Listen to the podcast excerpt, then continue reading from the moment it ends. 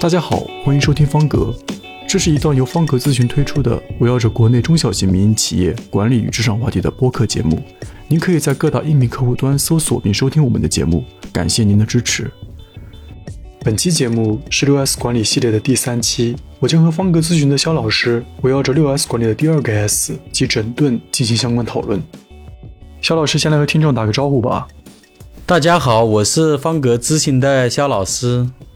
本期的话题是六 S 管理中的整顿。从字面上看呢，感觉整顿和上期所讲的整理有些相似性。那就先请肖老师讲解一下这两者之间的区别与联系，还有以及整顿的具体含义吧。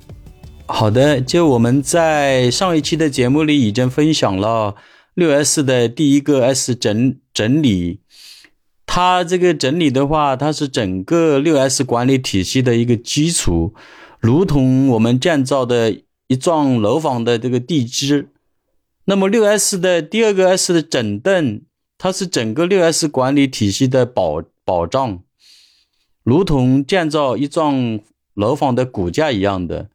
那么其实他们整理跟整顿的主要区别，主要在于一个是定义的不同。那么整理它主要的功能就是区分必要的物品和没有必要的物品。也就是物品使用的周期啊，使用的频次的标准的确认等等。那么整顿呢，它是将留下来的必要的，就是说留在工作现场的急需使用的啊这些物品，当然还有工具之类的进行分类，然后要标示清楚，对现场的进行一个划线，然后还要根据物品的流流动的一个状态进行划分。如划分来料区啊、周转区、不良品放置区，还有这个待检区啊，当然还有的又分为主物料区跟辅料区等等。那么第二个方面的话，就是他的工作的一个目的是不同的。那么整理的目的就是基础数据的一个收集，比方说物流周转的速度啊、工作量化的标准呐、工作时间的标准等等。还有就是现场的物流周转的规划等等。那么整顿的目的话，它是实现流程的流程管事跟标准管人这一个总目标。那么通过标识卡啊、工序流转卡的一个科学的利用与精细化的管控，实现生产过程的可追溯性。那么具体的来讲的话，就是将这个。第一个 S 整理的成果留下来的必要的物品进行一个分类，就刚才已经提到的，分成工具类呀、啊主料啊、辅料啊、呃等等这些。另外的话，就是整顿的话，它应该要划线了。那么这个区域的划分，那刚才也提到了，就是划分这个来料区呀、良品区呀、不良品区呀等等这些啊，包括甚至周转区。那么当然，我们在这个放置物品的时候，要放置整齐有序。啊，就是我们经常讲的，就是要三定管理，就是定位置，然后定数量，定标准，就是根据现场的有限的一个空间，到底的这个周转的一个一个这个时间的一个节点，然后放多少物品，然后呢，呃，放到那个呃上线级的时候呢，就要拉走啊。其实它跟这个整个的呃生产节拍是要同步进行的。就我们叫同频共振这样的一个呃一个的一个标准来进行进进行一个整顿的工作，呃，另外的话就是我们要对这个呃数量啊要进行一个标准的一个管控，比方说呃这个上线级的话用粉色来标志呃来标志，另外的话下线级的话用黄色来标志，然后周转箱呢要用这个整数来进行一个统计，便于这个数量的一个。呃，很快速的一个了解跟识别。啊，另外包括这个现场的一个站板的一个要整数的一个放置，那么通过这样的一种方式来把这个整顿的工作做好。那么根据肖老师的观察，中小民营企业，特别是制造业，在推行整顿这一环节的过程当中呢，主要会遇到哪些问题呢？呃，因为整顿的价值，它主要体现在流程管事。目视化管理以及过程可追溯的三个方面，那么就这三个方面，然后我们来对中小型民营企业在做六 S 的第二个 S 整顿的落地执行过程中呢，所存在的不足与偏差，以及遇到的阻碍等来进行一个剖析。那么，首先主要原因之一就是六 S 的第一个 S 整理没有做好，或者没有做到位。然后工作，比方说工作未能量化啊，时间的标准未能测量啊，然后良好的工作习惯呢就很难养成，然后就会出现你做你的，我做我的，然后未能充分认知工作场所啊、工作台每天的物品使用的这个使用的量以及使用的频率，就很可能导致现场物品堆。堆放杂乱，致而导致标识卡成为一种摆设，然后工序流转卡呢，就是更难以流转。那么还有就是没有实现，没有实现这个流程管事、标准管人，要么根据各自的一个技能熟练的程度来开展作业或者工作，还有的甚至根据个人的喜好来发号施令等等。那么这样的话呢，就很可能会引发协作的间隙。导致效率低下、团队士气低落等等。另外还有一个就是由于标识混乱，标识没有统一的规格、颜色，然后填写的栏目也是很随意的填写的啊。比方说我在做这个六 S 落地辅导的时候，就有一家这个呃，应该来说比较小型的这个民营企业吧，因为他人也不多，大概一百来个人。那么他这个标识卡的话是五花八门的，有的是直接用那个报纸上写一下啊，这个产品名称多少个。然后有的标识卡呢，就直接用一个这个废纸箱随便撕下来的，放到那个产品上面，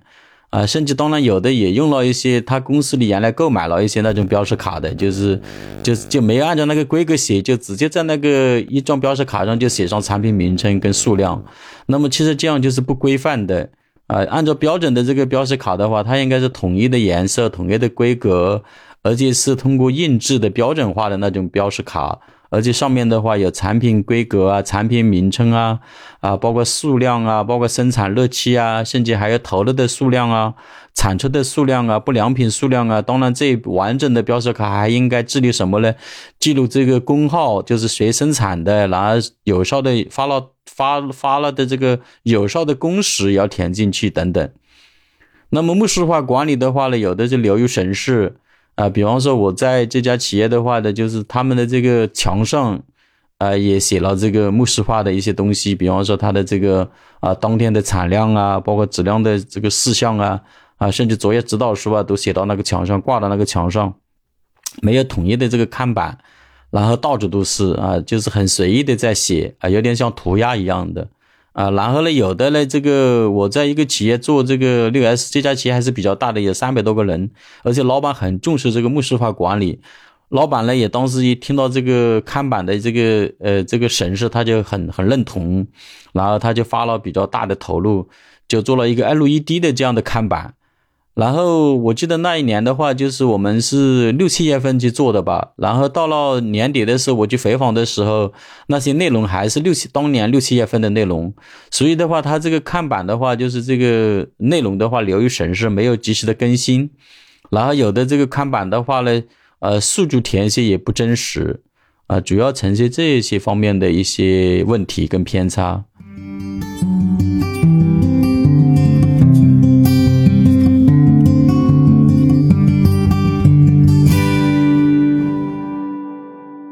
刚刚我们主要谈了一些概念范畴内的整顿的相关内容，接下来肖老师能不能举一些具体的案例来说明一下民营企业该如何做好六 S 管理中整顿这一模块的工作呢？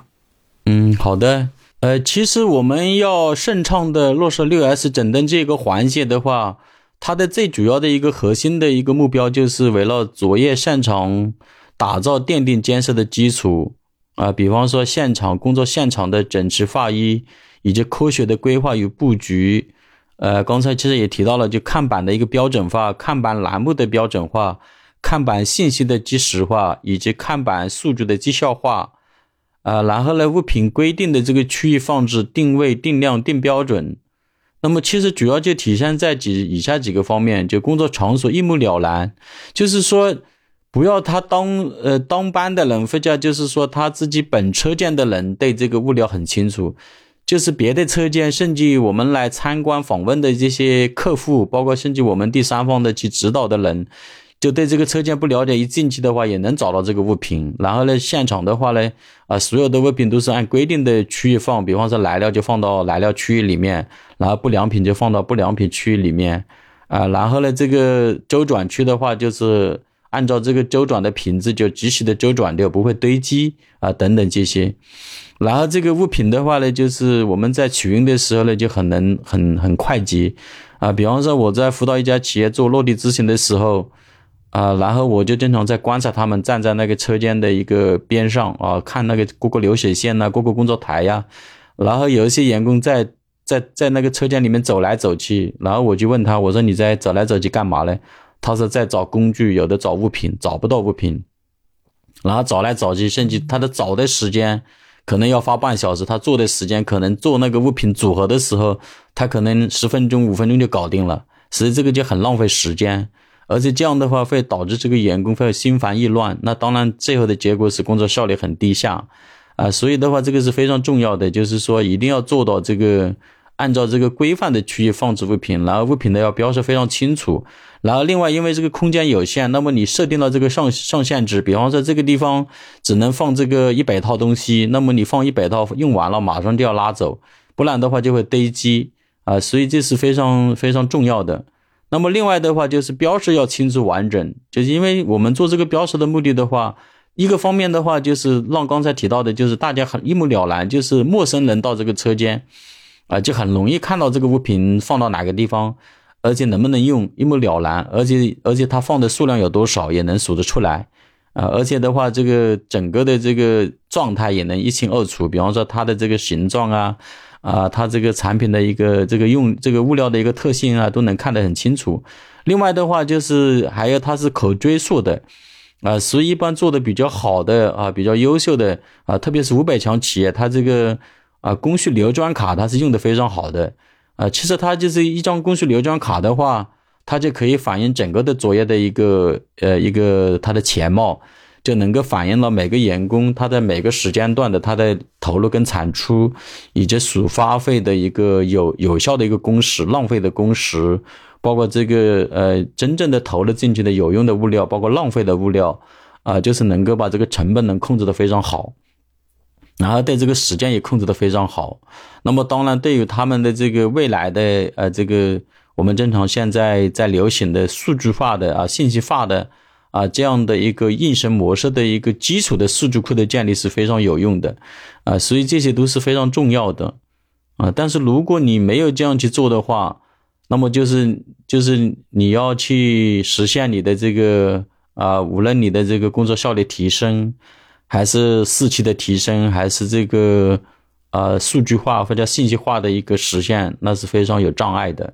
那么另外一个方面的话呢，就是说我们在做整顿的时候，其实是要把整理这一块做到位啊，所以它是环环相扣的。如果你没有把整理这一块做好，比方说刚才我们提到的，啊，你的前期的这个工作的量化，你没有建立一个标准，包括你物流周转的这个速度，包括你的这个使用的频次。甚至包括你在现场的这个物料清单，这些都没有建立起来，那么你做起这个整灯来也是流于形式的啊，甚至做起来的话也是呃起不到多大作用的。好的，那按照惯例，最后请肖老师来对这期话题做几点总结吧。嗯，好的，其实我们这期的话题的话，还是要回到这个。